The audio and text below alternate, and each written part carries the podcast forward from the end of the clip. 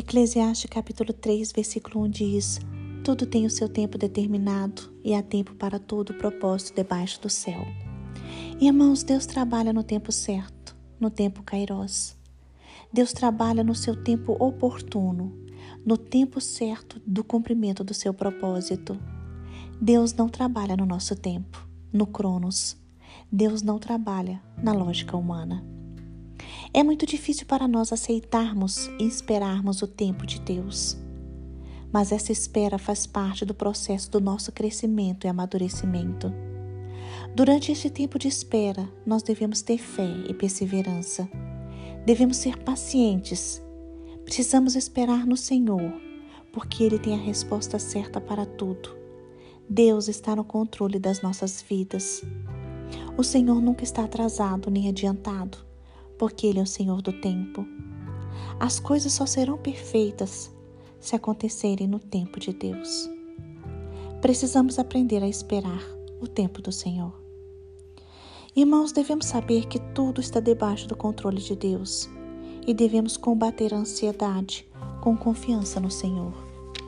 Precisamos aguardar com paciência pelo agir do Pai. Salmo 40, versículo 1 diz: Esperei com paciência no Senhor, e ele se inclinou para mim e ouviu meu grito de socorro. Esperar pelo tempo de Deus também exige coragem. Salmo 27, versículo 14 diz: Espere no Senhor, seja forte e corajoso, confie no Senhor. Irmãos, não se esqueçam, Deus age no momento certo.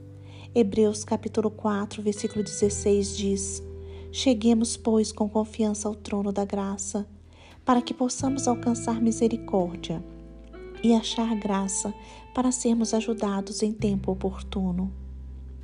Hoje, nós podemos nos achegar ao trono do, do Pai, ao trono do Senhor, através da oração, com confiança por meio de Jesus Cristo.